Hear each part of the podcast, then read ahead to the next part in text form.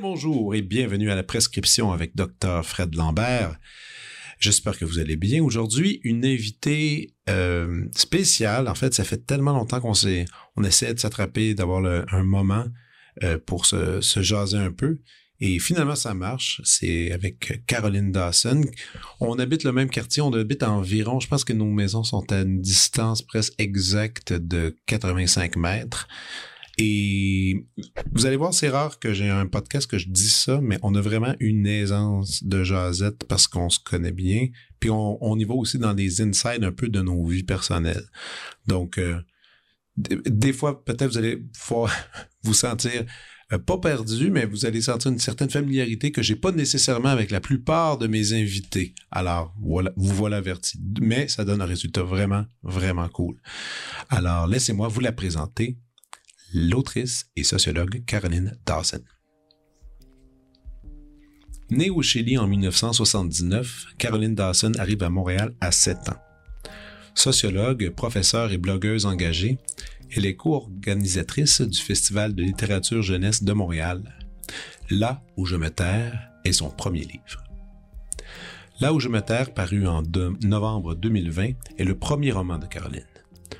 Ce roman d'autofiction publié aux éditions Remu Ménage, dépeint le parcours de réfugiés vécu par une fillette de 7 ans. Vendu à plusieurs milliers d'exemplaires, le premier ministre du Québec, François Legault, en fait l'éloge sur sa page Facebook. Les fragments du quotidien racontés par Caroline dépeignent la réalité terre à terre des immigrés. Loin d'être une épopée, c'est un quotidien plein d'embûches qui attend la famille Dawson, une histoire silencieuse. Les thématiques dominantes du roman sont l'identité, la double appartenance culturelle et l'importance de la langue. Enfin, il s'agit d'un roman féministe qui raconte l'expérience de l'immigration du point de vue féminin, d'une mère immigrante dévouée et travaillante pour donner une vie meilleure à ses enfants. Le livre est maintenant disponible en version audio. Voici ma discussion avec l'autrice et sociologue Caroline Dawson.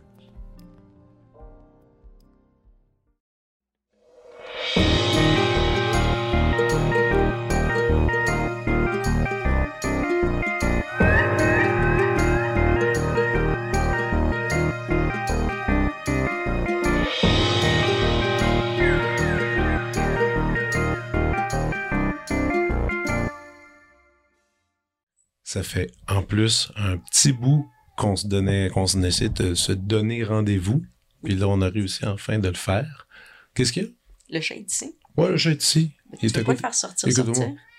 Tu penses qu'il va, il va s'exprimer autant que ça? Oui, parce que là, ça, ça veut dire qu'il veut sortir. Ah, il veut sortir. ok, parfait. Je vais lui donner un petit... Euh, tiens.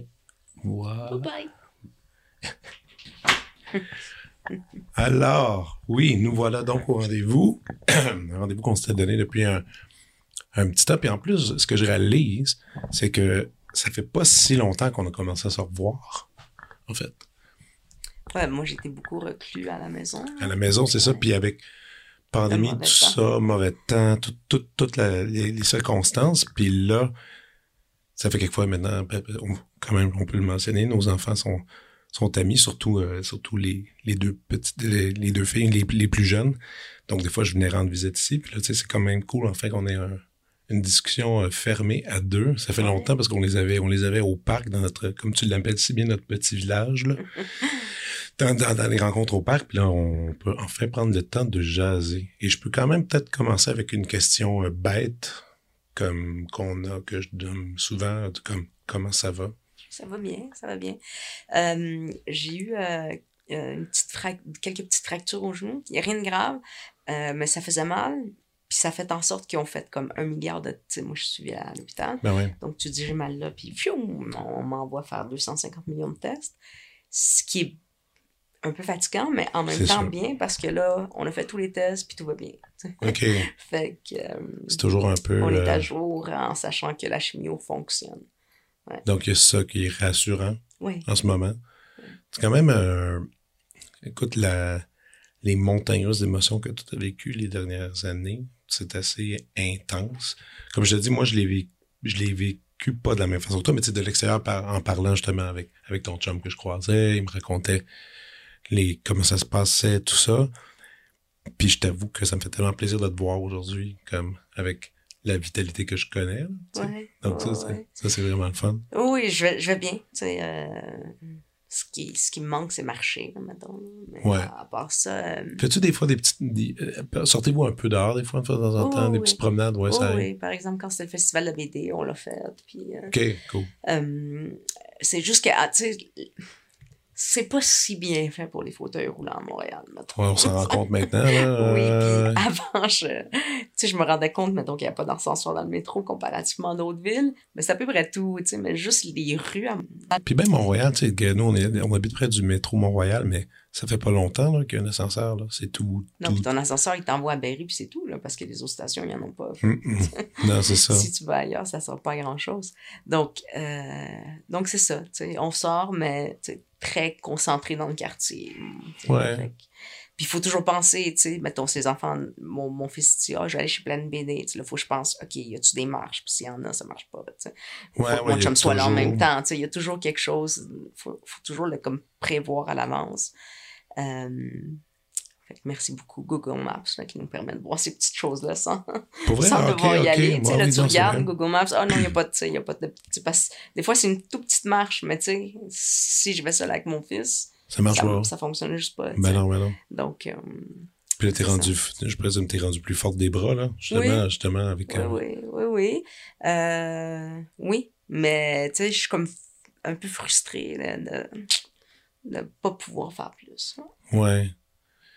Puis, je suis comme curieux quand, je- quand justement on a. C'est toujours euh, une énergie qu'on met ailleurs. Tu sais, mettons, le fait que tu peux. Tu dis, bon, là, en ce moment, tu peux pas marcher, ça, ça, ça te dérange. Le fait que t'es plus, t'es plus assise, tout ça, mais mettons, ton champ d'activité. Parce que je sais que t'es encore productive, tu tu fais plein, plein de, plein de trucs, là. Là, je sais pas, c'est pas nécessairement lié à la sociologie, je présume. Non, non, non. C'est plus dans ma la tête, elle va bien, tu sais. Ma tête est correcte. La seule chose qui m'arrête, c'est euh, c'est la chimio qui me fatigue. tu. C'est comme Mhm. si... Et là, mes traitements, c'est deux semaines sur trois, j'en ai. Fait que deux semaines sur trois, pendant quelques jours, je suis... C'est un zombie, là, un peu. Ouais, tu. C'est dur. Ben, j'essaye d'être... Mettons, je dors toute la journée jusqu'à ce que les petits arrivent. Parce que quand ils sont là, là, je suis là. Puis c'est quelques heures, tu sais, qui vont être là, mettons, là, de, je sais pas, là, Bérénice de 3 à, à 6. Après ça, Jacob s'en va avec eux dehors. Puis Mhm. après ça, il se couche à, à- elle, elle se couche à 7h30, Paul un peu plus tard. Tu sais, fait que c'est des petits bouts que j'ai besoin d'être réveillé, c'est tout. Euh, fait que ça, je suis capable de le maintenir. Mais, mais sinon, durant la journée, je dors toute la journée. Fait que, c'est- Ouais. fait que ça, ça, ça brise le rythme beaucoup pour moi là, de, de Ouais. faire des choses, mais en même temps, ça me permet de faire d'autres choses. tu sais. Je peux pas aller enseigner, c'est comme impensable. Ouais. Mais euh, faire de la radio, les petites chroniques de temps en temps. euh, Ouais, puis ça, c'est le fun. C'est le fun, puis c'est toute une, toute une autre énergie. là. Oui. Puis ce que j'aime, c'est qu'ils m'ont donné une liberté totale. Ils m'ont dit, tu sais, si tu veux venir une fois par mois, une fois par trois mois, une fois par semaine, on accepte ce que tu veux. Puis- Ah oui, ok, ouais, c'est quand même super ouais. ça. C'est ben, c'est très rare et. et, euh, Je peux te confirmer que j'ai jamais entendu ça dans aucun chroniqueur. Et, et donc, j'en revenais pas. Et, euh, et donc, ça me permet vraiment d'aller à mon rythme. Ouais. de- je, je les fais seulement quand je vais bien. Euh, Ouais. Puis, puis c'est 10 minutes. Fait que, tu sais, euh, c'est. Même si ça prend comme de la préparation, c'est. in situ 10 minutes, là. Fait que c'est le temps d'arriver, le temps de partir. Ça, ça me prend, mettons, comme, je sais pas, là, 30, 35 minutes dans Mais 35 minutes pour l'écriture? Non, non, non, je parle pour y aller, mettons, Ouais, un, petit 15 minutes aller, Moi, un ça petit me- 15 minutes retour. puis, euh, Moi, quand je faisais de la chronique à Radio-Canada, ça me fait rire parce que les gens s'imaginent tellement de choses. Puis, mettons, quand les gens disent Ah, tu, tu fais des chroniques, ah mon Dieu, ah, la vie va bien hein, pour toi. Ah, Ah, tu fais de la... que- tu fais de l'argent parce que tu fais 10 minutes par semaine. Je lui pas dire, tu sais, l'opportunité était belle, mais je dis, c'est pas payant. là. Je dis, écoute, le, le nombre d'heures que je mettais à trouver un disque. écouter les disques, rédiger la chronique, y aller. Ça durait une heure et demie d'émission. Revenir, écoute, c'était comme, j'hypothéquais euh, full Ouais. de temps, j'ai manqué plein de contrats de musique à cause de ces affaires-là, parce que les vendredis soirs, il y a des répétitions. Mais c'était, mais le plaisir d'aller faire du micro, il était, je veux dire, il y avait quelque chose tellement de buzzant de, de discuter, puis de, puis à un moment donné, tu reçois des chiffres. Ils t'ont-tu déjà donné un peu les chiffres de, de combien d'auditeurs qu'il y a à peu près, euh, environ? Euh, non, ils me les ont pas donné il, euh, parce qu'ils les donnaient quand il y avait le party, puis j'étais j'étais pas là. Mais tu sais, c'est comme, euh, des fois, ils disaient, je me souviens que quelqu'un me dit, hey, tu sais, c'est une moyenne à peu près de, les, les gens ch- changent de poste, mettons, à peu près un 35 000 personnes qui écoutent à- en même temps la petite minute que tu parles, ça. Puis là, là, tu, tu prends un- une distance à ça, puis en fin de semaine, tu vois, j'étais allé au Centre Bell, ça fait longtemps que je suis pas allé voir un show au Centre Bell, j'étais assis au Centre Bell, puis euh, c'était The Cure, j'étais voir. puis, euh, puis, puis ça, je veux qu'on en parle, d'ailleurs. Puis, euh, puis j'étais, je regardais ça, puis je me disais, OK, c'est comme si je- si j'étais au milieu avec mon petit micro pendant 10 minutes en train de parler devant tous ces gens-là, réunis. Évidemment, c'est pas le cas, c'est la magie de la radio, là. Mais ça, ça, de- ça devient, Ouais. c'est un peu étourdissant, c'est comme le fun. Ah non, c'est clair. C'est clair. Puis. Ça t'avait-tu stressé en aussi, faire? le fun. Le- pardon? Ça te stressait-tu d'en faire au début, les, les micros? Pas tant, hein? Pour être honnête, là, pas,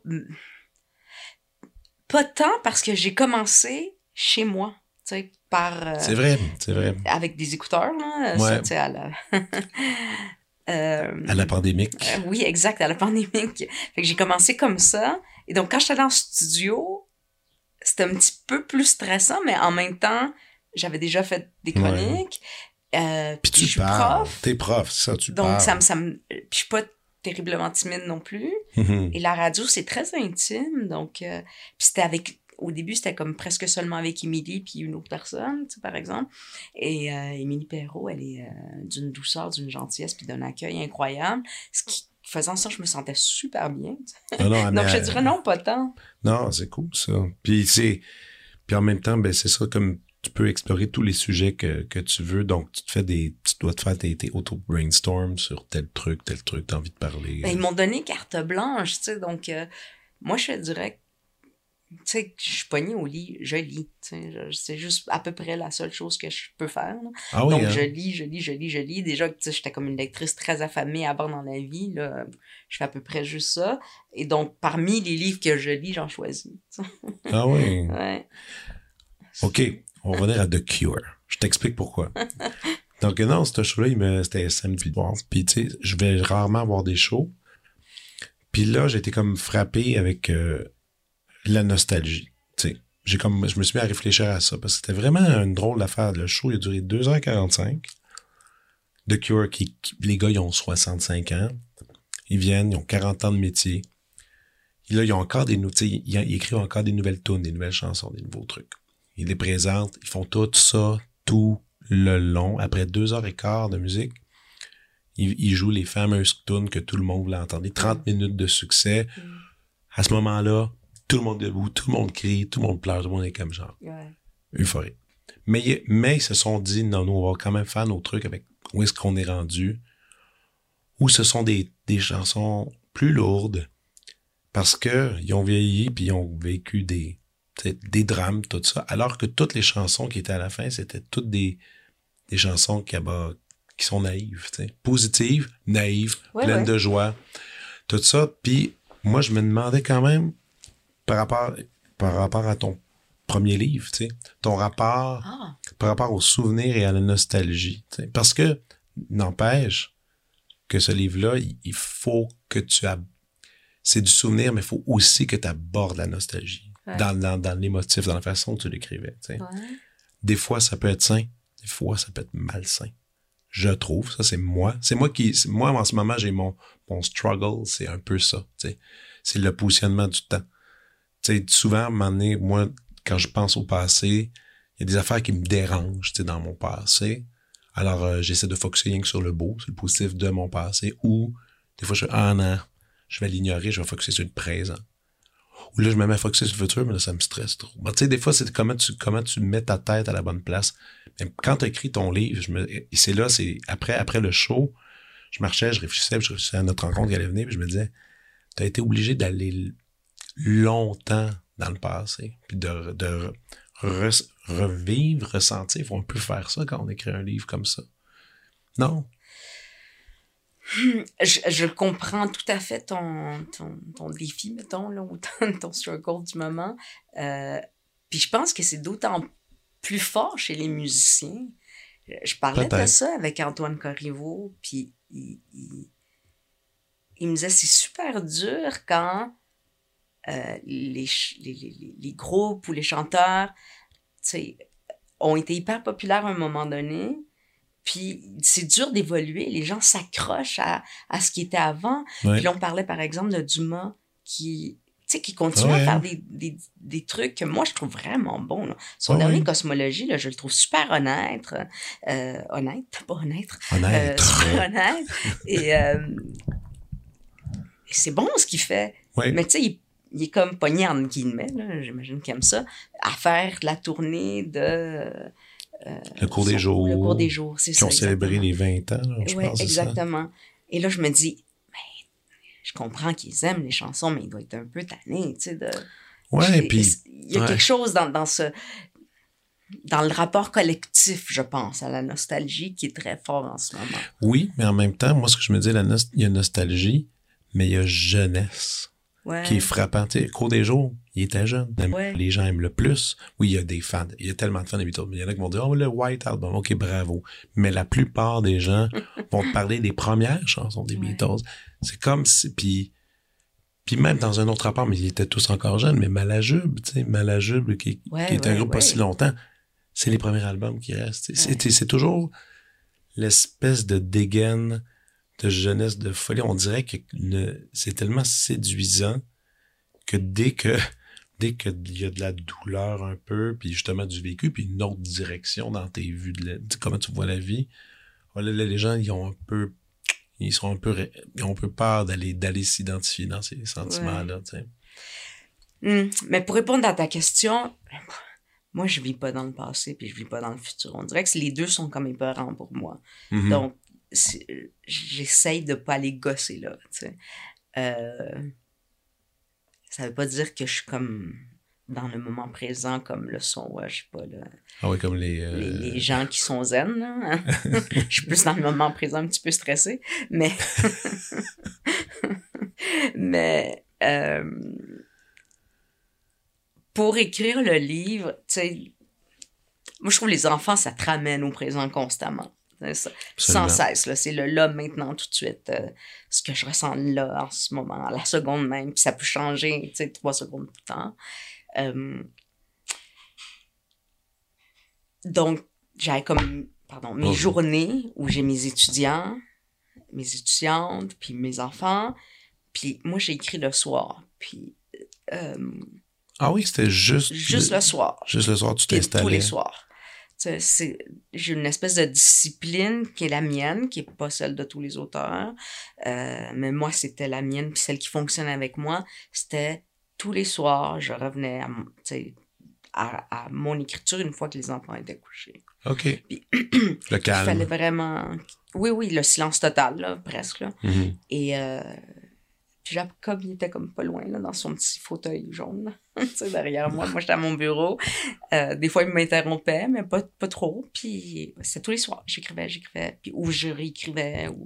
Puis, quand tu dis tous les soirs, ça tu te mettais un genre un temps, genre j'écris une heure, deux heures. Non, non, non, je m'assoyais une fois que tout était fait, là, tu ou à peu près. là, euh, parce que il y a toujours des affaires à faire. Il faut, faut, que tu te mettes une limite à un moment donné. Sinon, tu ramasses la marde jusqu'à la fin des temps. Mais, mais tu sais, une fois que la vaisselle est faite, tu sais, bon, la, la, maison est comme. Le basic. Correct, là. Ah euh, je m'assoyais, puis là, je me mettais à écrire jusqu'à ce que j'ai fini ce que j'avais à faire. OK. Fait que des fois, c'était comme une heure ou deux heures ou trois heures. Puis des fois, Jacob allait se coucher, puis moi, je continuais. Tu avais tes objectifs, mais je dis ça parce que toujours, je pense toujours à Paul Auster. Il disait, lui, il allait, tous les matins, il va à son bureau, qu'il loue pour, pour écrire, puis il dit, lui, il faut qu'il sorte avec trois pages et demie, cinq pages, mettons, par jour. Lui, c'était ça son truc, puis il dit souvent, j'en jette plein. Mais c'est allé pour écrire pour cinq heures de temps, à peu près. Cinq, six. Puis ça menait sa boîte à lunch. Puis euh, à l'ancienne, le dactylo, tout ça. Mais toi, c'était ça? Tu, tu te disais-tu? Non. tant de pages? Non. Non, non, non. Je m'assoyais, puis j'écrivais, puis c'est ça le temps que j'avais, puis je faisais ce que je pouvais Ouais. dans le temps que j'avais. J'avais pas d'objectif de mon livre, il faut qu'il y ait tant de pages, puis je fais tant de. Ouais, Donc, c'est des courts petits chapitres. Donc, c'est plus facile à travailler. Mhm. Il y a beaucoup de gens qui me disent, ah, c'est des petits chapitres, est-ce que c'est parce que la mémoire fonctionne? Puis, oui, mais, tu sais, il y a aussi, tu peux pas cacher les conditions objectives dans lesquelles tu travailles. Puis moi, ben, je travaillais à temps plein ou presque. Euh, j'avais deux kids. Fait que, le temps que j'avais, c'était ça, là, c'est tout. Mhm. Fait que je travaille les soirs. Tu sais, je pouvais pas Ouais. travailler le jour. Ou très rarement, tu sais. euh, et donc, je travaillais tous les soirs. Mais, tu sais, tous les soirs. C'était, vraiment ça. À moins d'une exception, C'était combien de temps, donc? Pour, la mise J'ai commencé quand Bérénice est née. OK. Fait qu'en 2017, jusqu'à sa sorte en 2020, Ouais. euh, ouais, fait que ça a pris peut-être un bon 2-3 ans de. OK. Quand même, c'est ça. T'as-tu jeté bien du stock? Oh oui, oui. Ah Moi, ouais? j'ai aucune misère à acheter des affaires. là. Pour vrai? Zéro. Je m'attache zéro à ce que j'écris. Tes Tu sais, mettons, mon éditrice, elle m'enlève trois pages. Ça, t'es-tu vraiment sûr? Ah, ok, scrap. ok, scrap. Puis, tu sais, des fois, ça peut servir pour d'autres choses. Des fois, non. Des fois, ça n'a juste pas sa place, là. Mais euh, tu gardes quand même. Tu sais, je dis jeter, tu l'as, tu l'as retiré du livre, mais tu gardes toutes ces, ces Parfois, idées-là. non. Parfois, non. Ah, Parfois, ouais. c'est comme bye-bye, tu sais. J'ai commencé à écrire, tu sais, tard, là, dans ma vie. j'ai, j'ai comme pas... J'ai justement, moi, l'impression c'est- que peut-être plus jeune, t'as comme plus l'impression que... Ah, mais moi, c'est au Ou un contraire. plus grand ego de, de, de, de ton écriture. Ah. qui- Tu sais, je sais pas, moi, je suis comme... ah, Ben non, on s'en fout, c'est pas grave. OK, moi, j'aurais été du genre à garder un. t'sais, comme, tu sais, euh, Je sais pas si ça se fait dans le milieu du livre. Tu te fais une version, euh, tu sais, euh, Final Cut, euh, Director's Cut de ton livre, tu dis, qui est finalement le double de pages avec Non, un paquet d'affaires. Tu pourrais, mais c'est... euh, en même temps, le processus est, est- de réécriture est tellement continuel. tu sais. Il n'y a Ouais. pas comme une fois où l'éditeur y passe puis c'est fini. tu sais. Non, non, non, non. C'est, de la réécriture sans cesse. Et avant même de le présenter à, à un éditeur ou une éditrice, moi, j'avais retravaillé chaque fragment. Mettons, moi, je- la façon que je fonctionne, là, pour être vraiment aller dans les cuisines là, de, Mais non, mais de on- comment ça marche, pour moi, c'est j'écris à la main d'abord. Puis mes cahiers sont tous écrits à la main au crayon à mine. Un petit, chaque fois qu'il voit ça, il dit Caroline, t'échappes un verre d'eau, genre tu perds tout. Je suis comme, ah, je réécrirai. C'est- à ce point-là que tu sais, j'ai pas un attachement. À la main. À la main, euh, puis n'importe quel cahier. Tu sais, j'en prends un, puis après ça, tu sais, il- ça. Attends, je vais te montrer. mettons. Là, la dernière affaire, j'ai dit, là, mon fils a collé une affaire dessus. C'est un petit cahier que mon frère m'a ramené. J'ai écrit Oh mon dieu, je dedans. ta, main d'écriture? Ma fille, elle, elle fait des dessins dedans. Pas grave. Tu sais, fait que là, je passe Ça les pages. continue. Puis là, ça continue. Puis c'est, tu sais, crotté, là. Wow. à la mine de même. Hein. t'es gardes, t'es jettes pas, là. Mais non, euh, il y en a que je perds des fois, là, ça arrive. Mais normalement, non. Tu sais, j'ai garde. Fait que, puis là, il est fini, puis j'ai pas fini mon affaire. Fait que là, il va falloir que je pogne un autre cahier. Puis là, je Tu repognes un autre cahier puis tu je fouillais, j'en ai trouvé un cute en plus. Là, j'étais comme, oh, oui, mais il est plus Ouais, petit, ouais, c'est pas le même format, mais on va écrire là-dedans, tu sais. Fait que, fait que c'est comme ça que je fonctionne. C'est pas pire. ouais, à la mine, réécriture complète, tu sais. Parce à, à la mine, j'écris assez rapidement. Des fois, il y a un mot, mettons, que je là, c'est pas ce mot-là exactement, mais là, j'ai pas le temps de gosser deux heures. Fait que là, genre, j'ai des, des codes, là. Je, surli- je souligne en dessous du mot comme en zigzag. Ah ça, veut dire, va chercher un autre mot. Fait que quand je réécris à l'ordi, c'est comme une réécriture déjà. Ensuite, j'imprime, OK. puis, tu sais, je laisse passer deux, trois jours, j'imprime, puis là, je retravaille la copie imprimée. Puis, à la main. Crayon OK. à mine encore à la main, puis là, je- j'enlève des affaires, ça, ça va là, ça, ta, ta, ta, ta, ta. Là, je reviens à l'ordi, réécris, puis je fais ça, là, genre, cinq, six fois. Puis une fois que c'est fait, OK, là, je pense que j'ai ma bonne version, clac, je passe sur un autre chapitre. Voilà. Puis je, je fonctionne comme ça. C'est tellement fascinant. Je trouve que tout, les- tout le monde a sa hein? technique. Exact, exact. Tout Il n'y a pas monde. une vraie réponse. Mais la belle affaire d'écrire à la main, à la base, c'est que t'as tu te donnes pas justement, comme tu dis, tu, tu laisses le flow aller. Ouais. T'as pas besoin d'aller faire un Google search en même temps parce que tu as Ah, un non, écran devant toi. fou. Oui. Exact. Puis j'écris pour vrai quand j'écris. C'est ça. J'ai pas euh, un milliard de distractions, là, puis Facebook en même temps. Non, mais c'est ça. C'est ouais. parfait. C'est Ouais. bien mieux comme ça. Comme tu dis, Ah, il manque un mot, c'est pas grave, t'as un code, je le trouverai plus tard, puis tu laisses le flow aller. Ça, c'est bon, ça. Je même pas Ouais. pensé à ça. Parce que Ouais. moi, c'est zéro dans mes projets de faire un livre, mais quand même, j'aime ça voir comment les gens travaillent. Fonctionne, oui, c'est le fun. Hein? Puis c'est drôle quand t'es jeune. En tout cas, moi, quand j'étais juste, c'est peut-être juste moi qui étais débile, là, mais j'ai l'impression que quand, quand on est plus jeune, on a l'impression qu'il y a comme une méthode, tu sais, puis voici comment les écrivains écrivent. Ouais, Puis voici la bonne méthode, alors que la bonne méthode, c'est la tienne, finalement, tu sais. la dactylo, tu fais pas une dactylo. Non, là, il y a comme une non, non, j'ai jamais écrit sur une dactylo, je, je commence. Il y en a, il y en Moi, a, je il y en a qui le font encore. là, il y en a qui le font encore Oui, aujourd'hui. j'imagine que c'est le plaisir de, ouais. Je pense que c'est sensoriel, Ah. honnêtement, là. Parce Oui, qu'en termes d'efficacité, ça n'est pas tant. là. Non, c'est lourd, tu sais, aussi. hein, Mais ça. semble. Ah, c'est jouer du piano. Ouais. Je pense qu'il y a quelque chose de, je pense qu'il y a quelque chose de ultra musical là-dedans. Ouais. Mais ça, ce processus-là que tu viens de nommer, c'est cool pour, comme pour le, le roman. Pour le livre de poésie, c'est encore la même chose. Mais, tu sais, moi, je m'imagine écrire des poèmes, je, je l'ai fait, l'exercice euh, à l'école. C'était la pire chose. C'est la pire chose qu'on fait me demander, puis d'autres, d'autres jeunes aussi. Puis je voyais, je me demandais, je parlais avec les gens, comment, comment vous faites pour écrire justement un peu de la poésie? C'est, c'est un petit cue, c'est juste une phrase, c'est juste un Oui. thème? En tout cas, pour moi, ça, ça a été beaucoup ça. Des fois, c'est des phrases qui me viennent que je vais essayer de. que j'écris, puis j'ai faut que je la déplie. tu sais. Il y a quelque chose dans cette phrase-là qui, qui continue. Il y a comme une idée qui est là, puis qui, va, qui doit continuer. Donc, je l'écris dans un autre cahier.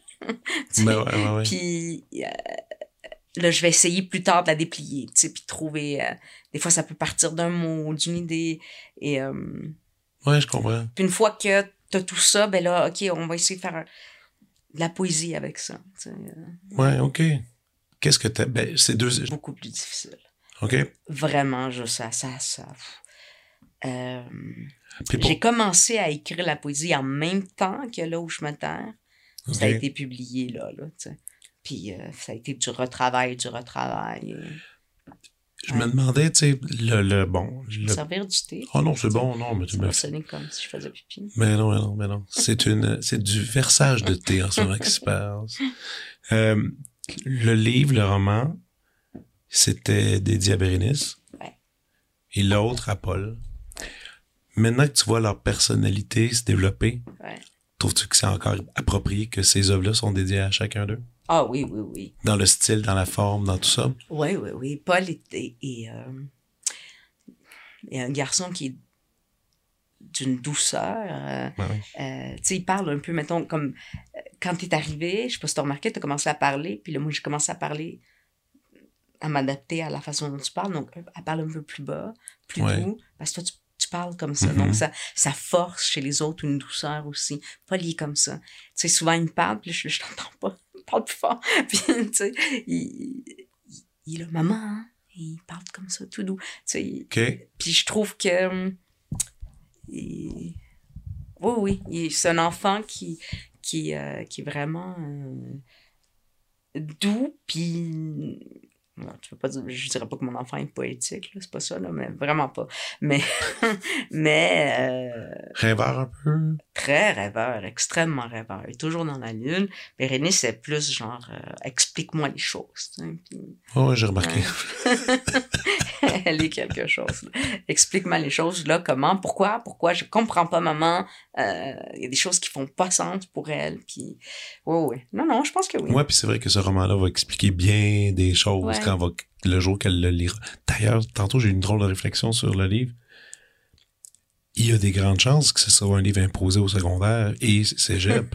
non, parce que c'est déjà. doivent, doivent- Oui, oui, il est très imposé au secondaire. À- à l- dans les écoles privées à la fin du secondaire. Mais moi, tu sais, euh, je me rappelle à l'école publique, quand j'allais à l'école, au secondaire, secondaire 3, je me souviens que c'est la première fois que je lisais un roman québécois. Hmm. Non, non, on en avait lu un petit peu. Mais c'était la première fois qu'il y avait un roman imposé. C'était en secondaire 3. Je sais pas si ça a changé. Puis c'était La valeur de sable de Stéphane Bourguignon. Mm. Puis, tu sais, là, j'étais comme, ah! Puis tout le monde, là, on était tous, tous- tous obligés de se connecter sur la Ouais. même idée. là. Puis je trouvais ça tellement le fun. Puis après, on continue à nous en donner d'autres livres. Mais le tien, il va sûrement... Il y a de fortes chances que Bérénice va être obligée de le lire en secondaire 3 puis de faire une analyse. Tu penses, là, il y a beaucoup cégep euh, dans le cours de littérature C'est sûr, mais c'est sûr. Je pense que justement, il est peut-être plus niveau cégep. Mais tu sais, comment les choses avancent, puis comment les gens évoluent, comprennent les choses plus vite, là, les jeunes en ce moment, c'est ça. Ouais. Ça Là, tu penses qu'il va être imposé à Ben, ça- mes moi, ça de voir le livre, peut-être. Ils vont. Moi, je pense que ça va arriver. C'est ma mère. Puis, euh, ce qui va être pas pire, c'est que les profs, euh, eux, ils, vont, ils, vont, pas. ils vont une take pas pire. Ben, c'est ben, en théorie, ils ne sauront pas par le nom de famille. Non, exact. Puis, tu sais, au secondaire, les parents sont moins impliqués. C'est pas comme ça. à l'école. ou- ils vont avoir, puis même au cégep, tu le nom de famille, tu ils sont pas obligés, puis ils, peuvent avoir toute une analyse qui va être bien intéressante sur le sujet. Ah ben, ben franchement, dis pas l'affaire de même, pas. Ils vont couler le cours sur là-dessus. Je sais qu'il y avait une question à, à l'épreuve uniforme de français. Euh, il avait choisi mon livre pour l'épreuve uniforme de T'es français. Une des trois questions, c'était une question sur mon livre. euh, L'année passée ou cette année? l'année pa- euh, c'était l'année passée, c'était je sais pas, mais il y a eu un matin où je me suis réveillée, puis j'ai vu sur mon téléphone là, genre un million de notifications de, de, de messages textes, voyons. Puis c'était plein d'amis qui sont correcteurs ou qui sont Ah, professeurs de, de littérature euh, au cégep, qui me disaient Oh my god, il y a une question de l'épreuve uniforme que c'est ton livre. Tu retrouves là. Ça, c'est capoté. Ça, ça, m'a vraiment fait comme Oh, aïe aïe. Tu sais, tous les gens du cégep niveau collégial de, de cette année-là, ils ont eu un extrait de mon livre, puis ils pouvaient choisir ça pour l'année. Ça, ça m'a comme pogné en dedans. là. Beaucoup plus que être nominé pour des prix, mettons. là. Non, puis c'est surtout que tu. C'est parce que c'est où est-ce que le livre est situé? Il est situé avec une, une tranche d'âge où tu es vraiment en train de devenir un adulte. Ouais. Tu es vraiment en train de changer, tu es en train de prendre des décisions de Ah non, qui c'est tu es ma- en train de devenir, tu sais. C'est ma période. Moi, c'est c'est eux que j'ai côtoyé là, pendant 15 Mais ans. c'est ça. C'est ma gang. là, C'est ta gang. puis, euh, puis moi, tu sais, si, je sais pas toi, mais si j'ai à, à réfléchir à ma période de- d'école favorite, Ah ouais. de loin, là, cégep. De Ben loin. oui, c'est clair. là. Le secondaire, c'est une horreur pour la plupart des gens normaux. Puis, euh, Ah, puis le primaire, moi, c'était horrible. Oh, ah, horrible. moi, je suis à brossard. C'est correct. Là.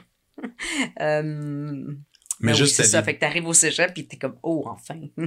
Ouais, ouais, non. enfin, euh, des profs qui, qui sont vraiment dedans. Ils sont dedans, t'es respecté, des longs cours, un peu plus de focus, euh, la réflexion. Moi, moi, je, je sais pas si j'avais dit mon, parce que moi, j'ai fait un double deck musique et euh, sciences humaines. Premier cours de cégep que j'ai de ma vie, c'est un cours de sociaux. ah, c'est vrai? Premier cours. Bon, là, on rentre C'était en où? Où tu le... à Joliette. À Joliette. Puis là, le prof, s'appelait Nathalie, est arrivée, puis à premier exercice, elle donne des feuilles, puis elle dit On va écouter une chanson.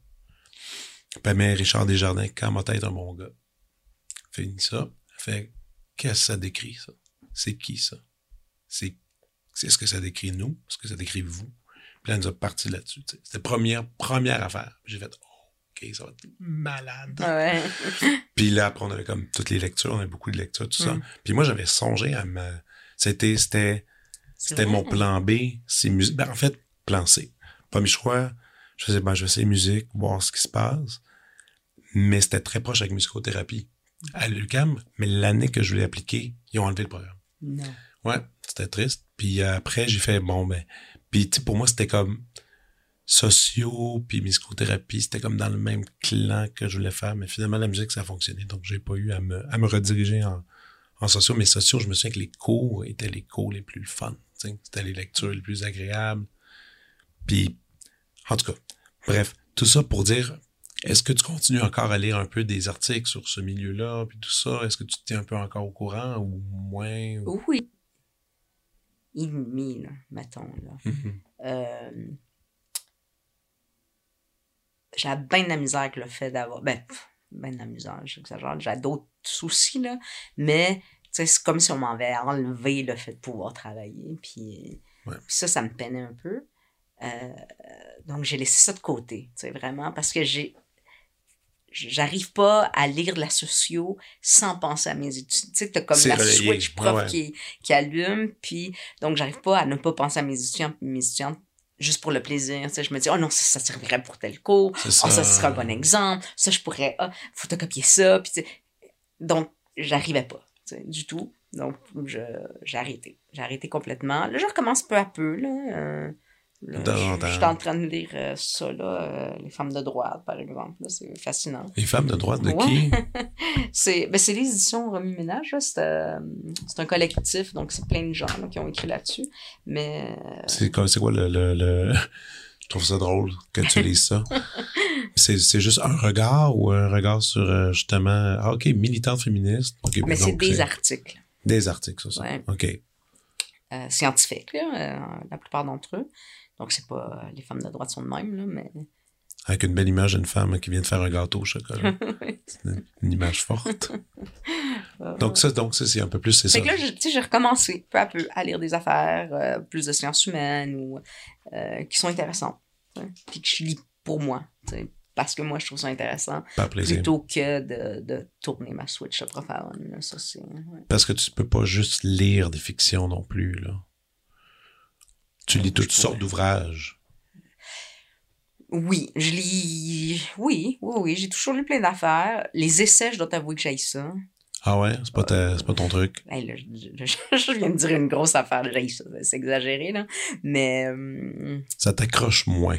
Mais c'est plus que euh, moi dans ma tête, à moi, puis c'est nono de penser comme ça, mais il y a soit tu fais de la science, soit tu écris de la fiction, tu sais. Puis là, quelque chose qui est entre les deux, là, C'est comme bizarre. c'est comme tu m'écris tes réflexions, pourquoi, là, on va prendre un café, c'est tout. Tu J'ai de la misère à, à, à trouver ça si pertinent que ça. Justement, tout à l'heure, on parlait de prétention. Trouves-tu que ça va un peu avec ça? Parce que quand même, c'est de penser que tes opinions sont assez... Ouais, mais écrire n'importe quel livre, c'est ça. Tu trouves? ben, ou faire n'importe quoi. ou dans, dans, tu écrire un livre, c'est t'as la prétention que des gens vont trouver ça intéressant de lire, puis faire de la radio, tu penses qu'il y a du monde qui va t'écouter? Pourquoi? tu sais, il y, a- il y a Ah, comme... ouais. C'est toujours là, mais non, non, non, je pense Ah pas que ce soit plus ça que d'autres choses. Mais ton livre, ton premier, là, t'avais-tu un peu cet esp- Tu sais, tu disais, ah, j'espère, que ça va pogner. Non, Ou- j'ai jamais pensé à ça. Moi, ce que j'espérais, c'est que je me disais, j'espère que ça va rejoindre son public. J'avais très peur. J'avais la crainte que les immigrants, les enfants d'immigrants le lisent pas, tu sais, qui qui arrivent pas, qui trouvent pas son chemin vers eux et elles. tu sais OK. qui se rendent pas là. Qui se rendent juste, genre, tu sais, dans les mains de. de tu sais, comme Mie. Ouais. Peut-être, tu sais, quelques gens dans le domaine littéraire, euh, quelques gens dans. Tu sais, puis c'est Mhm. c'est à peu près ça. Puis qui se rendent pas chez, dans les mains de ces gens-là. Ça, j'avais bien peur de ça. Mais c'était pas ça au début? Justement, quand, au début, quand il est sorti, sûrement, pour se rendre là. Ah, le chemin, il est, il est Il pas, est- il est pas il est- rapide, là. Il est long. Non, non, ça prend du temps. Mhm. Quelques personnes qui le lisent, qui le trouvent bon, qui l'encensent, bouche-oreille, médias, évidemment. Donc, Mhm. c'était comme, c'est, tellement une loque de... Tu sais, moi, je l'ai eu tout le livre, puis c'était... euh, c'était même pas à cause de toi, c'était à cause de ton chum. Ouais. Quand, quand on se promenait au Renaud-Bré, puis qu'il était venu me voir, puis cherchait pour des cadeaux, puis il disait, il disait, écoute, le meilleur livre dans toute la place. c'est euh, Caroline Dawson, j'étais là. Alors, je dis, ah, ta femme, dit, ben oui. Elle dit, c'est, c'est un livre extraordinaire. Il disait, il faut, euh, faut vraiment. Puis je me souviens que tu étais là, pas loin dans la boutique.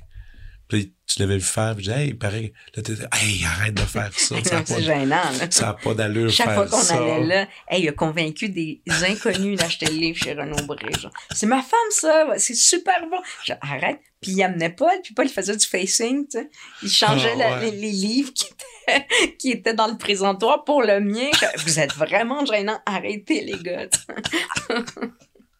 C'était. Mais n'empêche que moi, ça me, ça m'avait germé, en tout cas, parce que j'en avais pris. Ouais. je l'ai acheté quelques fois, puis je l'ai offert en cadeau, puis c'est, c'est- mais ça m'avait, ça m'avait assez réglé. Mais en fait, ce que je trouve drôle, c'est que t'as- t'étais assez timide là-dessus, parce que on se connaissait, on se connaissait déjà du parc, nos enfants, tout ça.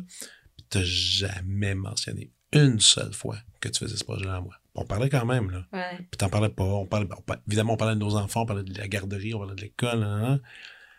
Puis je me disais, tu sais, je pense, moi, je parlais de mes concerts, tout ça, mais tu parlais de la job, mais tu parlais pas de ton livre. Tu y allais assez discrètement. Je sais pas si c'était. euh, Je sais pas. J'en parle pas tant que ça, non. Même maintenant. ça? Je dirais, à, à moins que les gens me posent des questions. Mais. hum, c'était pas secret, là. C'était, c'était juste. Tu sais, je faisais ça le soir, une fois les enfants couchés. J'avais aucune idée Ça si veut- ça marcherait ou pas. J'avais aucune idée de ce que ça valait vraiment. Euh, Mais c'était là. OK. tu sais, une fois que, mettons, le- j'avais le manuscrit, puis tu sais, je l'ai vraiment travaillé, là, parce que j'étais là, j'enverrai pas ça euh, à mon, un projet à Ouais. moitié, tu sais. Fait que là, j'avais mon manuscrit, je suis OK, ça y est. Ouf, à qui je l'envoie, tu sais. Puis là, j'ai vraiment réfléchi aussi aux maisons d'édition. Puis dans ma tête, c'est sûr que tu veux que ce soit publié, là, tu sais. Tu, tu pries tous les cieux, ou presque. Mais pas par n'importe qui. Tu sais, moi, je, Aussi, je, ben ouais. je voulais pas, tu sais, j'ai pas envoyé ça à 12 maisons d'édition en me disant, tu sais, yes, euh, ou à 20, tu sais, ou je sais pas combien il y en a, mais en tout cas, plein de maisons d'édition en me disant, tu sais, peu importe qui, euh, c'était pas ça, là. C'était vraiment, j'ai mon projet, je, je, je, pense qu'il est bon, j'espère, en tout cas, puis, je l'ai envoyé à quelques petites maisons d'édition que j'aimais beaucoup, puis que je trouvais qu'il y avait rapport avec mon livre. Mais si tout le monde m'avait dit non, je suis pas sûre que je l'aurais envoyé à d'autres après. Ah, OK. Je, je, je sais pas si je l'aurais dans mettons, quelque chose du genre. Je sais pas. J'ai aucune idée. C'est fou. Mais, hum, mais oui, tu sais, je voulais être publié, mais pas comme à, à tout prix. euh. Ouais, ouais, c'était pas obligatoire. Hey, je je viens juste de réfléchir. Tantôt, tu as parlé d'Antoine Corriveau. Donc, tu connais Antoine, ouais. qui habite tout proche ici. Ouais. T'es-tu en train de participer à écrire des chansons pour du monde? Non. C'est quelque chose que euh, t'aimerais faire? C'est juste que j'ai fait quelque chose. Tu sais que j'ai écrit une, une chanson avec Antoine, avec Antoine, qui vient de sortir. Là, euh, je connais même pas le nom de ma tune. C'est dire à quel point je suis engagée dans ce projet. Euh, la panique est Ah oui, c'est parce que j'ai le titre. j'ai Ça aussi le moins fort. Euh, J'aime pas beaucoup le titre, puis Antoine le sait. La, la panique est une fleur. euh, OK. Elle est sortie quand, cette chanson-là? Ça fait pas longtemps? ça fait comme deux semaines, quelque chose OK, comme ça. OK. Garde encore. Tu me l'as pas dit. Non, j'ai pas Voyons dit. donc. Mais, hum, T'aimes pas le titre. OK, OK, OK. Mais c'est, sais, écrire une. Là, lui, il arrête pas de dire cette chanson a été écrite en collaboration avec Caroline. C'est pour me donner le crédit parce qu'il est gentil. Mais la vérité, c'est que Antoine, il, il m'envoie ses chansons des fois, tu sais, puis il me demande qu'est-ce que t'en penses. OK. Puis des fois, je donne des commentaires un peu plus grands. Moi, je, là, je viens de la rentrer là, dans, Ouais. mon, dans mon téléphone. un peu Yes. plus, tu sais, élaboré que d'autres. Puis quand il écrivait cette chanson-là, il, il était pris dans un nœud, je dirais, c'est tout. Puis il m'a dit, aide-moi à démêler ça. Puis, euh, fait que je l'ai aidé. Puis là, on a trouvé quelques, quelques rimes qui marchaient puis qui, qui avaient rapport avec ce qu'il pensait. Et, euh, et c'est ça. Et tu sais, donc, là, je l'ai aidé à écrire sa chanson. Je dirais comme ça. Donc, euh, T'as-tu aimé ça, faire faire ça? T'as-tu aimé ça, faire ça? Mais c'était par texto, tu sais. On a fait ça comme à la. Mais réfléchir en chanson, tu sais, c'est comme... Ah, j'ai trouvé ça super dur. C'est tellement horrible. Je C'est- sais pas comment, je sais pas comment ils font. Euh... Tu sais, moi, j'ai pas le rythme, là. Euh, Oui, on avait déjà parlé de ça. Oui, que je trouve ça super dur. Là, il, il- tu sais, on dirait qu'il fallait que je compte des temps dans ma tête, là, pour...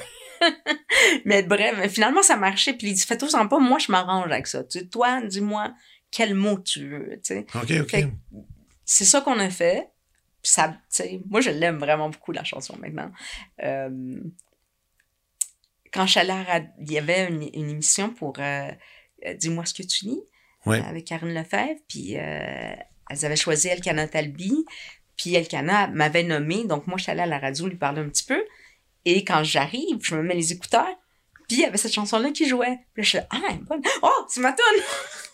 J'ai comme réalisé. Tu sais, ça m'a pris un petit 2-3 secondes avant de, De réaliser, de là. réaliser que c'était c'était celle. Tu sais, parce moi, je n'ai rien à voir avec la musique, tu sais, donc... euh, Mais ton rapport avec la musique est intéressant parce qu'on avait eu une longue discussion là-dessus, je me rappelle Ouais. encore, dans laquelle t'es comme, tu sais, s'il n'y a pas de musique, c'est pas vraiment grave. c'est terrible, hein? Dire ça à un musicien de métier? Non, puis après, ça m'avait quand même amené, Tu sais, il y a, c'est comme, il y a des affaires euh, comme, tu sais, moi, le hockey, il n'y en est pas question, tu sais. Des affaires de même. je peux dire des phrases de même. Tu sais, moi, le hockey, je veux rien savoir. Mais tu sais que la musique, Non, mais le hockey, c'est pas, c'est comme un sport. C'est Ouais, comme si au je te disais, oui, oui, j'entends, mais c'est comme je te dis, là, c'est, toi, c'est comme si tu disais, le sport, dans le fond, Mais je abolir ça. Mais j'avoue, ouais, mais j'avoue que, mettons, je suis ici, avec toi dans ta chambre, puis tu sais, je, je regarde, puis, OK, il n'y a pas de radio. Il n'y a pas. Ah, il y a une petite radio ici, mais une petite radio pour la pour le radio. réveil matin ou la radio. OK. Mais, tu sais, tu sais qu'on peut en parler, mais tu sais, ta fille va commencer à faire du violon, là. Ouais, ouais, ouais. Avec moi, ça va être intense. Mais c'est à cause de moi. Puis elle a du beat. Mais ça, c'est ça que je comprends pas. Parce qu'en plus, toi, t'es comme, OK, allons-y, on va faire de la musique. Moi, j'ai dit à mes enfants, les deux, j'ai dit, moi, j'ai jamais eu la chance d'apprendre la musique. Et de ce fait, je suis une analphabète totale dans ce Mhm. domaine-là. Et je veux pas que vous, vous soyez comme privé de quelque chose, parce que moi, je l'ai été. Mhm. Je leur ai pas dit ça dans ces mots-là. Mais, donc, je leur ai dit à chacun d'entre eux, je veux que vous choisissiez n'importe quoi en musique, tu sais. Puis Mhm. que vous commenciez jeune, puis voir si vous aimez ça. N'importe quoi. N'importe quel instrument. Puis si vous aimez pas ça, on va tourner vers un autre. Mais je veux que quand vous êtes petit, vous exploriez un petit peu ça. Ben oui. Puis Paul il est arrivé, puis il a dit n'importe lequel. Je dis oui. Il dit OK, je veux faire de la batterie. Je dis ah, sacrément. OK. Mais il en fait-tu un peu? Il, il en a fait, ben, il aime ça pour vrai. Ben c'est oui. juste que lui, l'été, il veut arrêter parce que ses cours sont l'après-midi, puis il dit Moi, je veux jouer avec mes amis. Fait qu'il en fait pas l'été, mais il en fait tout l'automne puis l'hiver, chaque année. Cool. C'est bon, que, ça. Puis paraît-il qu'il est vraiment bon. Selon son prof, là, il dit non, non, il est vraiment bon. Puis il est comme fâché qu'il n'a pas les arrêtes à chaque fois. En tout cas, moi, je te dis que ta fille au violon, c'est euh, un beau naturel. On verra. Dans la posture. Dans la posture pour l'instant. On est, on ça. est loin. Puis. Bérénice, elle a choisi la chorale l'année de- la- la- dernière. Puis là, maintenant, elle, elle a eu ça pour mourir. Puis elle veut faire du violon. Puis elle est stické violon. Puis j'étais sûre. Puis là, moi, j'arrête pas de dire piano. Non, violon, guitare, violon. Je suis OK, violon.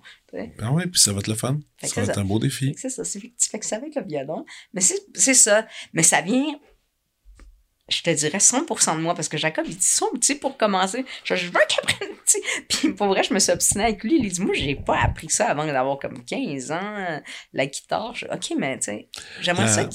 Plus, plus ils sont jeunes, plus la langue de la musique va leur être pas un peu naturelle. tu sais. Ben, quand ben, aussi comme tes enfants qui parlent suédois, là, tu sais. Ils Ouais. l'ont appris super jeune. Ouais. Moi, j'ai appris à lire la musique avant de lire des mots. Ben, c'est sûr que c'est plus facile de lire une partition que de lire un livre, là, tu sais. Bon, c'est comme, c'est une langue. C'est carrément une langue, puis c'est une langue le fun, Qui va, qui va, qui, qui va les suivre tout le temps, là. Le- la musique, la mélodie, le rythme, tout ça, ça fait, ça va faire partie d'eux autres. Ça, c'est quand même, c'est quand même le fun, là. Euh, si tu veux bien. Oui. Moi, j'irais dans la prescription parce que je suis vraiment curieux de savoir qu'est-ce que tu en proposes. Ça a été vraiment dur pour sais, euh, je trouve que c'est comme une torture que tu fais à chaque invité. Ça devrait s'appeler la torture, ton émission. Ah oui, la torture. Je suis sûre qu'il n'y a aucun invité qui, genre, qui dit Oh mon Dieu, quel bonheur d'avoir fait ça. Il y en a de fait. Voyons donc. Oui, il y en a- C'est super difficile. J'ai eu euh, la semaine passée Joël Desjardins-Paquette, une réalisatrice d'un film qui s'appelle Rodéo, que d'ailleurs, tu, je pense que tu aimerais beaucoup. Puis, euh, elle est arrivée, quand c'était une liste, je pense qu'elle avait 20 suggestions. Elle dit, j'ai un peu triché. Ben, exact, tu là, puis, mais j'en ai d'autres, par contre, qui là. Exact. Mais là, toi, tu dis trois. Mais j'ai Hey, trois. regarde, 3 à 5 De ou toute plus. ta vie. Hey, 3 à 5 sérieux. ou plus, là. Tu peux vraiment y aller comme, comme, comment tu te sens là-dessus, là. Ouais, mais moi, je suis bonne élève. Tu me dis trois, je suis trois, là. T'es allé à 3? Ben, je suis allée OK. trois-ish. 3-ish. Parfait. Je t'écoute. Euh, la première chose que j'ai choisie, c'est. Là, il n'y a, aucune musique dans mes choix, comme tu peux t'en douter. Je m'en doute. la première affaire que j'ai choisie, c'est un livre. Un livre d'un auteur qui s'appelle Didier Ribon, OK. qui s'appelle Retour à Reims, euh, la ville, là, Reims, en France. Ouais. OK. Didier Ribon, c'est un sociologue qui a écrit ce bouquin-là, qui est un essai, en fait, je me rends compte, ou euh, c'est quelque chose du genre. Euh, et ce qu'il raconte, c'est que le, le livre commence quand il revient à Reims, sa ville d'origine, et il n'y a pas été pendant 30 ans. Puis ses parents sont là, puis il, retourne parce que son père va mourir. Mais lui a arrêté de parler à ses parents. Tout ce temps-là. C'est quelque chose, là, quand même. Puis il revient juste pour la mort de son père, pour les obsèques. Et donc, c'est l'excuse qui, ben, ou l'excuse, qui, le chemin qu'il prend pour raconter son retour réel, tu sais, c'est-à-dire, il, fait un retour sur sa vie finalement, quelle a été sa vie, et il essaie de comprendre comment ça se fait que lui, qui vient d'une famille violente, pas lettrée, euh, avec une mère ou une grand-mère analphabète, comment ça se fait que lui est devenu professeur d'université reconnu, euh, reconnu mondialement, en non violent. Euh. Euh, tout doux. c'est un homme homosexuel. Puis lui, finalement, tu finis par comprendre que c'est le fait qu'il soit homosexuel qui l'a sauvé un peu. Parce que c'était correct d'aimer l'école pour les fifs, pour le dire d'une manière très terrible. les gens, ils traitaient de toutes sortes de, de, surnoms de ce type-là. Et et donc, lui, il a continué à lire dans les études et tout ça, puis il voulait fuir le plus vite possible parce qu'il pouvait pas être homosexuel euh, à Reims. Et donc, il a fui, puis il est allé à Paris, puis là, il est devenu à la fois un homosexuel et un, un intellectuel. Mais en faisant ce, ce parcours-là, c'est un parcours vraiment de classe sociale. Et je pense que c'est le premier livre qui est un peu aux frontières entre la sociologie puis la littérature. Et je pense que c'est un des livres qui, moi, m'a permis de penser que je pouvais faire de la littérature. Euh, parce que sinon, il y avait, mettons, les livres d'Annie Ernaux, beaucoup de gens disent, ça, c'est de la littérature, mais qui est un peu sociologique. Je suis comme, hein, ouais, il y a des thèmes sociologiques, on peut s'en servir, mettons, pour illustrer des choses en sociologie, comme ta prof s'est servi de Richard Desjardins, mais c'est pas de la sociologie. Non, non, non, Tandis que là, là j'avais un sociologue qui flirtait avec la littérature, tu sais.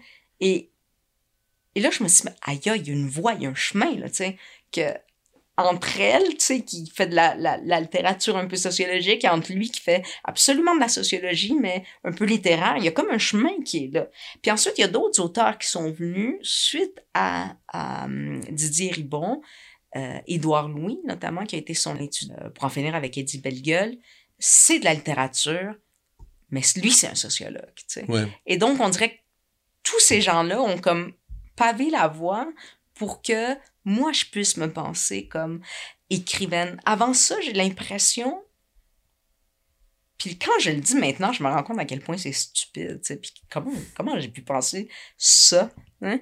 Ou à quel point c'est naïf? Ou C'était comme très essentialiste. Je pensais, tu es écrivain. Tu es. moi, j'étais comme, je suis sociologue, voilà ce que je suis. Puis comme, c'est mon essence là, maintenant. Là, ça fait partie de mon identité, puis c'est tout. Mais pas qu'on peut devenir euh, auteur, autrice, surtout à l'âge que j'avais. Euh, qui n'est pas si vieux que ça, mais qui n'est pas jeune jeune pour écrire des livres non plus. Il y a plein de gens qui écrivent des livres à 25.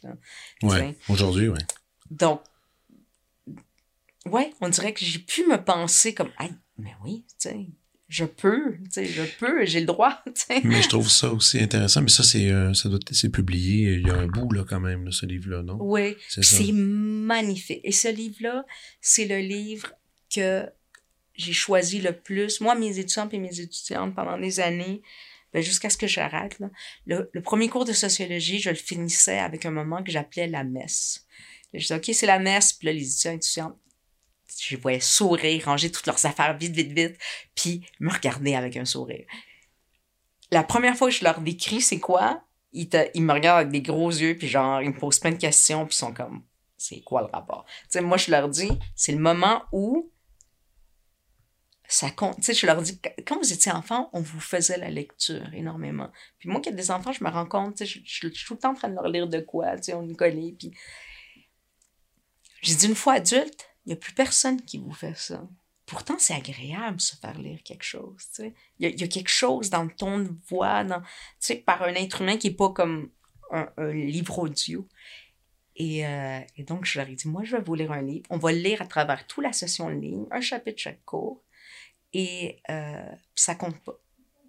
Puis ils sont comme ça compte pas, mais pourquoi qu'on resterait? Je dis, ben, vous pouvez partir, il n'y a pas de problème. Mais si vous restez, je veux juste que ce soit le silence. Puis c'est comme quand on est à messe puis qu'on on écoute le prêtre, puis on est là, puis on est comme, ça sert à quoi? Je sais pas, je suis pas sûre. il y a peut-être un message à la fin. C'est à moi de le faire. Le, le message à la fin, là, il me raconte un peu, mais je partirai avec ça dans ma tête. ça, puis c'était je à vais la y penser fin du semaine. cours. À la fin du cours, à la toute fin du cours. Et donc, le cours, je terminais toutes les notions théoriques, ils rangeaient leurs affaires. Puis je dis, vous faites ce que vous voulez pendant ce temps-là. Vous pouvez m'écouter, vous pouvez comme dessiner sur vos affaires, faites juste pas déranger les autres. Je te dirais que il y a une fois qu'un étudiant est parti. Autrement, il restait tout et toutes là. Il y en a qui se couchaient sur leur bureau, il y en a qui m'écoutaient, il y en a qui prenaient des notes, mais je pense que c'était comme un de leurs moments préférés. Ah, probablement. Parce que ça servait à rien, mais en même temps, il y a plein de notions sociologiques dans le livre qui allaient leur trotter dans la tête, qui allaient leur servir. C'était comme si je leur donnais un petit peu un langage sociologique à chaque fin de cours. Puis dans le fait que ça servait à rien, entre guillemets, là, comme eux ils disent, hein, quand ça compte pas, c'était pas stressant. Pas, comme, tu prendre ce que je veux puis y penser après si je veux pas. Puis c'était un moment très intime aussi, tu. Probablement, ouais. Fait que je faisais ça. Je leur dis. Puis c'est le livre que j'ai choisi le plus souvent, celui-là. Et je pense que c'est celui qui, qui aimait le plus aussi. J'ai choisi d'autres livres. Quand je me tannais, là, j'ai avais un autre livre, puis après ça, je suis revenue à lui euh, la plupart du temps. Parce que. C'est drôle aussi que tu parlais des. Parce que c'est encore. C'est un personnage. C'est. C'est une fiction ou c'est c'est- sa vie? c'est sa vie. C'est sa vie. Qui est sur un. un- Un être qui change socialement. Qui change Ouais. de classe, qui change. Ouais. Il y a quand même ça aussi dans ton histoire. Oui, oui, oui. Mais oui. Puis c'est quand même quelque chose qui. C'est un thème fort. C'est un thème qui. euh, c'est un, je trouve ça intéressant le thème parce qu'évidemment, c'est pas un thème qu'on entend tant que ça euh, ici en général euh, en littérature. Peut-être je me trompe ou, ou peut-être ou il y en a-tu tant que ça des livres qui abordent comme Le ça? changement de classe sociale? Il y a des, à part des essais, là, tu sais. Je pense que. Tu sais, en, en littérature. Ben, au, Québec, là, tu veux dire. Ouais. Euh, J'en connais pas tant. beaucoup, il y a beaucoup de livres, mettons, où il y a de la confrontation de classe. Tu sais, mettons, je pense à Bonheur d'occasion, là, tu sais. Oui. qui est un peu livre où elle, tu sais, qui vient d'une classe inférieure, qui tombe amoureuse d'un gars d'une classe supérieure. Bon. Euh, ça, il y a beaucoup ça, mais de changement de classe, sociale, je sais pas. Je parle de changer. Je- après, après, on pourrait dire euh, des, la quête d'un personnage qui veut, qui veut dire euh, plus gros que nature. Puis là, tu sais, on, pourrait- on pourrait dire que ça aussi, c'est ça, des classes sociales. là. Ouais. mettons, dans un paquet de films américains. La plupart, c'est Ouais. ça. Ouais, indirectement, sans le nommer, là, tu sais. Mais dans le réel, comme ça, j'ai- vite comme ça, euh, j'ai de la misère à le, à le, à le- à le trouver au Québec. D'ailleurs, j'ai une question là-dessus. La quête la- du changement de classe sociale, trouves-tu que c'est une quête que tout le monde devrait avoir? C'est bizarre. Devrait? Ou qui devrait avoir? Ben non. Mais quand tu es de classe inférieure. Ah, quand tu es de classe inférieure, est-ce que tu devrais l'avoir? Est-ce que ça devrait être une ligne de conduite absolue? Je comprends pas ta question. OK. Admettons, admettons que tu es dans un. Parce que, tu sais, mettons, quelque chose qui drive, quelque chose qui donne un, Hmm. un élan à ta vie pour te Mm. motiver à travailler puis essayer de t'améliorer. Indéniablement, si tu, tu, tu décides, ben, je fais partie, j'ai- je viens de cette famille, de ce quartier-là, tout ça, j'ai envie de d'un peu plus, c'est quand même quelque chose qui est assez répandu que ben des jeunes, mettons, vont vouloir obtenir, soit qu'ils vont s'inspirer par des auteurs, des autrices, des, des acteurs, des films, des peu importe. Est-ce que est-ce que c'est un chemin qui inconsciemment devient un peu obligatoire de penser comme ça? C'est que ça dépend comment tu vois la classe sociale, parce que ça peut être économique, mais ça peut être culturel, social. Culturel aussi, ouais. Euh, Puis là, là, tu me, c'est comme une grande question. Là, tu me demandes si est-ce que les gens devraient culturellement vouloir plus tout le temps?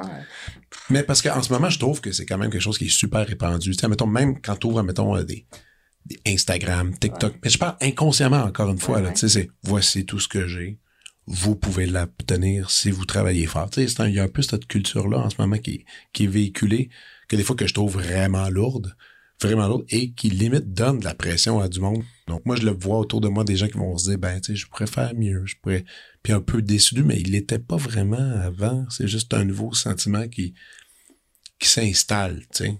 Puis, puis là, il y a un paquet de mini-codes, tu sais, soit le quartier où tu habites, soit soit avec qui tu tiens, soit le, le rang de ton emploi, tout ça. Des fois, je trouve que c'est un peu intense, tu sais. Mais là, je parle pas, je parle pas, on parle pas de ta situation, là. Mhm, on, dé- dérive, on dérive, Oui, là. mais c'est que ça, c'est individuel. Puis, tu sais, j'ai bien de la misère à comme imposer de l'amélioration individuelle.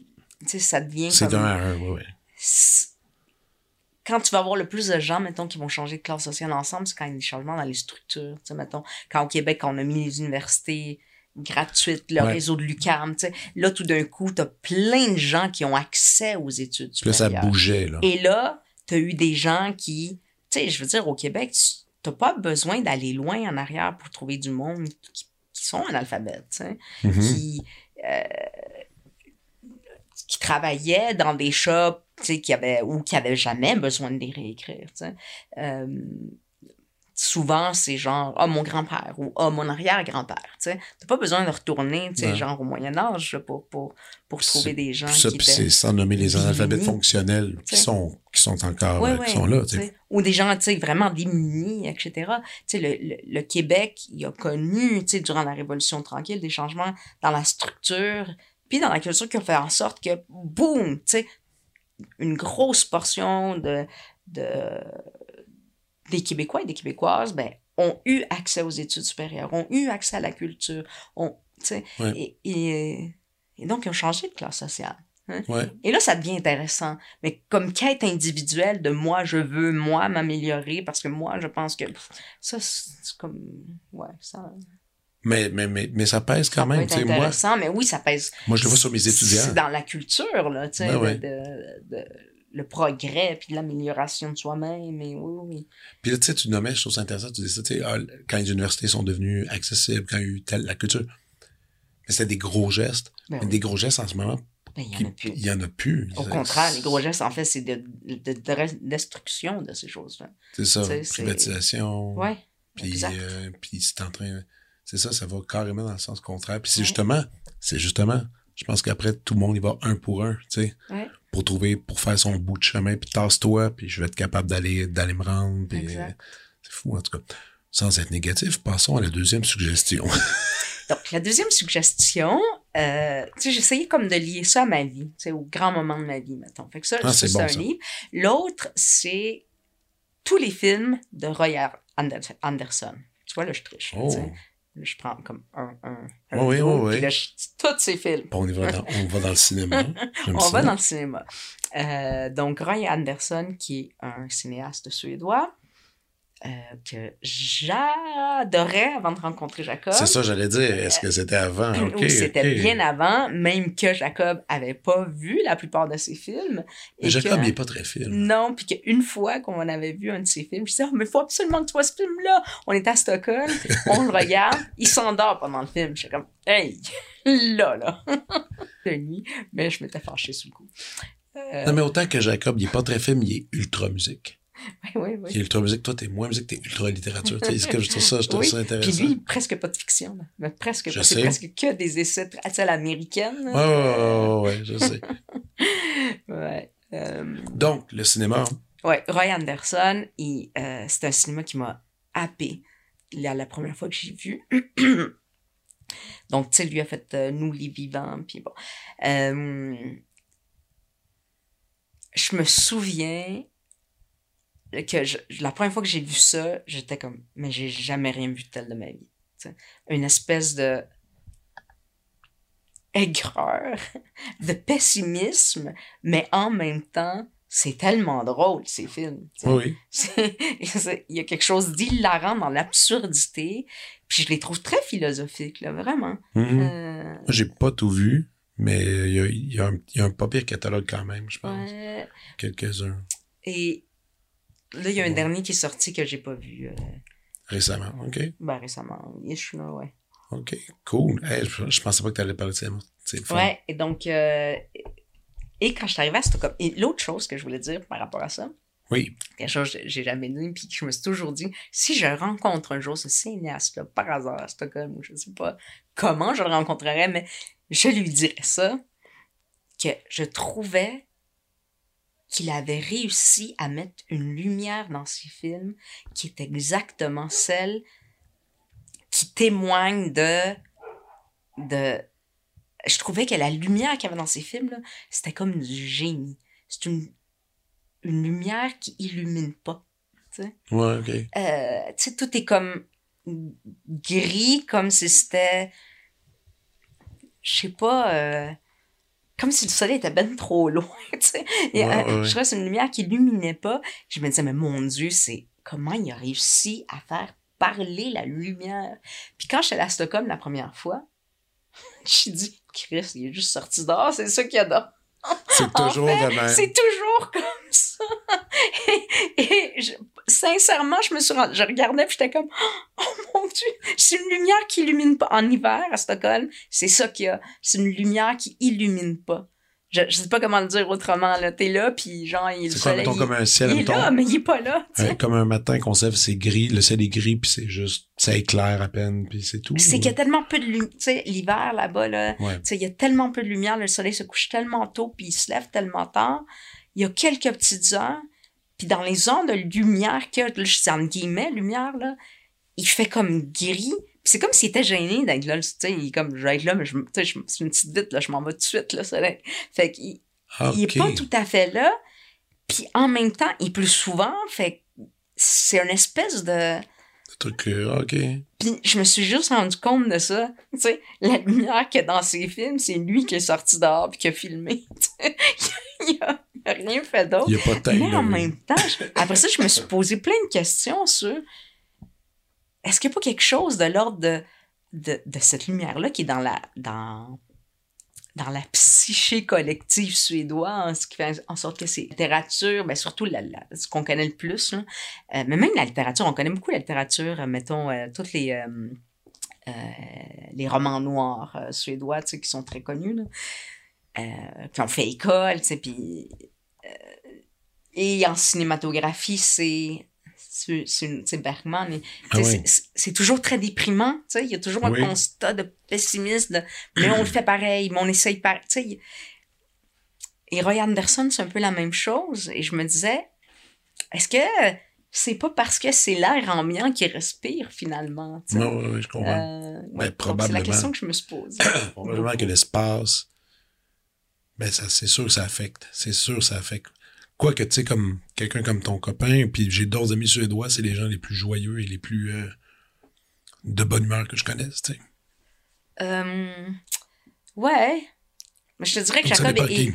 est, est, euh, outgoing comme le sont peu les Suédois. Ah, OK, très peu, il est une exception. Euh, OK. mais je dirais pas que les Suédois sont pas de bonne humeur, c'est pas ça, là, mais tu sais, le fait d'être si peu timide ou, ou si. Euh, tu sais, il parle à n'importe qui tout le temps, Jacob. Là. Ah ouais. Ah, c'est suffit que quelqu'un soit devant lui puis commence à y jaser. Là. Euh, mais c'est vrai. Je sais. Au début, je trouvais ça. Tu sais, sincèrement, je suis la plus timide de toute ma famille. Je sais. non, non, non. Puis même euh, Puis ton garçon et ta fille, tu sont très, très euh, avenants. Ils vont aller parler. Ouais. Je, je suis pas particulièrement timide, mais mettons, je suis dans un magasin, puis je suis comme, Hum, tu sais, Des fois, tu veux un peu la quelque paix. chose, ouais. là. Tu cherches un livre, puis tu dis, ah, faut que je trouve un commis, faut que je parle à quelqu'un. Puis, tu sais, je, je vais le faire, là, mais ça me gosse un petit peu. Mettons, quand je suis avec Paul, là, je suis yes. Paul, veux-tu demander? Oui, OK. Puis là, il allait. Bonjour, est-ce que tu as le livre? Mais Eux, Jacob, ils ont euh, aucune gêne. mais Jacob, c'est une bête sociale. C'est Ouais. vraiment un phénomène. Ouais, ouais, ouais. Puis euh, mes enfants, ils s'en viennent vers là. Fait que, puis moi qui me considérais pas du tout comme gênée, maintenant je, me, je suis comme la plus gênée de ma famille. Mais bref, tout ça pour dire, pas tout ça pour dire quoi? Qu'est-ce qu'on dit? Roy Anderson, la lumière, Ah, mais tu me disais que les Suédois étaient de bonne humeur. euh, je sais pas, non, pas particulièrement, là, je te dirais. Ça dépend, tu sais, parce que c'est toujours la Suède, c'est comme dire le Canada, les Canadiens sont comme ça. là. Je trouve qu'on est de bonne humeur quand même ici. Ouais, mais il y a Stockholm, puis il y a la Suède, je te dirais. OK, oui. À Stockholm, je me souviens que quand je parlais pas suédois, il y a un mot que j'entendais tout le temps, sans arrêt. J'allais n'importe quel café, n'importe quelle épicerie, puis quand des gens se parlaient, j'entendais toujours ce mot-là, puis je- j'ai demandé à mon chum, qu'est-ce que ça veut dire le mot trot? Il dit, ça veut dire fatigué. Les gens, il y a comme une espèce de... Je sais pas s'ils sont fatigués à tel point qu'il faut qu'ils le disent toujours, ou s'il y a une espèce de valorisation de la fatigue, comme il y a chez Parce les protestants, tu sais, parce que j'ai bien travaillé, mais je l'entendais sais, quand tu parles pas la langue, t'accroches sur un, tu Ouais, sur ce mot-là, j'étais là, ben voyons, tout le monde dit ça tout le temps. Ça doit vouloir dire, je sais pas, comme ça va ou. Mais non, ça veut dire, quand j'ai comme me dit fatigué, je suis comme, mon Dieu, je suis dans une ville de gens fatigués, tu De fatigue. Ouais, mais c'est ça. Mais tu sais pas si c'est une réelle fatigue ou une fatigue Ouais, ouais, ouais. performée, euh, ouais. Ouais, c'est drôle ça, de, dire conversation. Comment ça va? Ah, je suis fatigué. Ah oui, qu'est-ce qui se passe? Ah. Souvent, ça, ouais, si t'as envie de parler de toi, Oh, ben oui, c'est une clair. bonne façon. Si tu dis que ça va bien, tu dis, ah bon, on a fait le tour de la question. Exact. Exact. T'avais une troisième, je crois, suggestion. Ouais, puis la troisième, parce que là, faut que je sache comment prononcer son nom. Oh yeah. c'est une femme. Euh, j'ai pris en photo. C'est un livre que j'ai, que j'ai lu qui s'appelle Croire aux fauves, OK. qui est là. Et, oups, ouais, ça s'est éteint. Qui est pas là. Qui est là. Mais son nom à elle, c'est Nastasia Martin. Nastasia Martin. Nastasia Martin. Parfait. Euh, c'est un livre qu'une amie m'a, prêt, donné, prêté, donné, je pense. OK. Oui, oui, qui m'a donné. Euh, Sinon, il est temps là, que tu y j'ai, eu un stress, là. Il faudrait que je l'appelle puis je lui redonne. oui, pour vrai, j'ai eu un petit stress. Mais non, je me souviens qu'elle m'avait écrit dedans. Mais euh, c'est une amie qui me l'a donné juste avant que j'aille me faire opérer. Puis, elle a le flair, cette amie-là. Tu sais, elle, m'a dit, je sais pas pourquoi, mais elle dit, j'ai- l'impression que la fille a le la même énergie que toi. Puis j'ai l'impression que ça va comme t'aider. Puis je l'ai lu juste avant.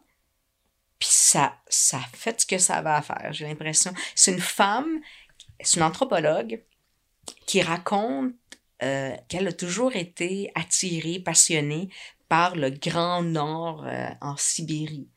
Euh, donc, tu sais, russe, en Russie. Mais, tu sais, rendu là, c'est des, c'est les autochtones, l'équivalent des autochtones Mhm. russes. Euh, donc, il y a plein de groupes différents, d'ethnies différentes. Puis, bon, elle, elle, elle va dans un groupe auquel elle retourne tout le temps. Puis là où est allée la dernière fois, tu sais, il n'y a pas de réseau, il n'y a rien. Là, Mhm. c'est- c'est- ils vivent comme euh, de la chasse, euh, de la pêche. euh, un peu comme l'équivalent si elle allait voir euh, ici des Inuits dans un village, mais euh, sans, sans rien. Là, tu sais, c'est- en fait, même pas dans un village, il n'y a, pas de maison. tu sais, Ils, Ok. ils sont, sont nomades, donc euh, c'est dans des espèces de petites tentes là, qui sont. Euh, c'est ça. Donc, puis ils voyagent. puis c'est ça, puis ils ont bien de la difficulté parce que des fois, ils veulent traverser les frontières, mais il y a une frontière réelle, mais eux, ça fait Ah ouais. partie de leur, leur, leur territoire. Et donc, il y a bien des complications. Mais bon, bref, elle, elle les suit, euh, elle connaît leur langue, elle, elle connaît son petit groupe, ils la reconnaissent, et elle, elle y retourne, elle a vécu avec eux. Et la dernière fois qu'elle va avec eux, elle s'en va avec un, un, un des gars, puis elle a, elle a comme l'impression qu'il y a quelque chose qui va clocher, mais finalement, le gars s'en va, il, il, elle se fait attaquer par un ours. OK. Puis elle, elle se bat avec l'ours. Elle, elle, l'ours l'attaque, puis elle, elle, elle se bat avec l'ours. Je sais pas comment dire autrement. L'ours Ah l'attaque, elle, elle, le- Elle se défendre. elle se défend, mais c'est plus que se défendre. là, Tu sais, c'est genre, c'est la force vitale en toi qui, Rembarque, ouais. qui embarque. Mais il reste néanmoins qu'après ça, la moitié comme de son visage est- est- a été attaqué par l'ours. Et, euh, et donc, il l'amène d'abord dans un hôpital d'un petit village. Euh, puis c'est là qu'ils font les premières réparations. Puis après ça, elle revient en France. Puis là, ça a été comme une espèce d'autre violence où elle a plein, plein de, de chirurgie. Parce que là, la première, c'était... Ils ont enlevé ce que les Russes ont fait parce qu'ils ils trouvaient que c'était fait à la va-vite. Puis pourtant, ça, ça allait bien. Puis ils ont refait. Puis là, ça a infecté. Fait qu'elle a dû... Ça a été bien des complications. Me raconte toute son épopée, de tout ça. Et je sais pas, tu sais, en même temps, quand je raconte ça, à chaque fois, je me dis, mais qu'est-ce qui a fait penser à moi dans tout ça? Mais pourtant, quand je l'ai lu, ça m'a tellement fait de bien. OK. Puis, je l'ai relu après. Euh... J'étais-tu à l'hôpital ou j'étais revenue? Je me souviens plus. Je l'ai relu après, en tout cas quelques mois après la chirurgie. Et ça a eu le même effet de, de, de me redonner, on dirait, un souffle. Et, finalement, je l'ai prêté à, une de mes amies maintenant. Ou donné, je sais plus. et, et c'est un livre qui va, je pense, demeurer avec moi longtemps. je sais pas oui, je sais pas pourquoi. On dirait que ça, oui, ça me c'est un livre qui me redonne un souffle après tout ça. OK. C'est une solide liste, là, aujourd'hui. fait que c'était ça mes trois affaires. Tu après ça, il y a plein d'autres choses que j'aurais pu nommer, mais je me suis dit, comme. Ouais, marquant. Ouais, trois affaires marquantes. Marquantes, ouais. À des moments différents de ma vie. Puis... Regarde, c'était pas si pire. oh non, c'était dur, c'était très Cette chère torture, elle est. C'était très si pire. C'était très Puis en même temps, j'ai dit, puis je suis comme, oh mon Dieu, je pense à plein d'affaires j'aurais dû nommer. Non, non, non, non, non. Tu t'es créé ton, ton modèle que tu que as fait, ça ouais. fonctionne. Excellent. Merci beaucoup. Grand plaisir. Et on se reverra. Merci. Vous venez d'écouter La prescription avec Dr. Fred Lambert. À l'animation, Frédéric Lambert. Réalisation, montage, recherche et bon conseil, Olivier Chamberlain. Au logo, Joël Vaudreuil. La musique, le groupe Crab. Jérôme Minière, Philippe B., Ben Guillaume Beaulieu et Vincent Vertefeuille. Merci d'avoir été à l'écoute et à bientôt.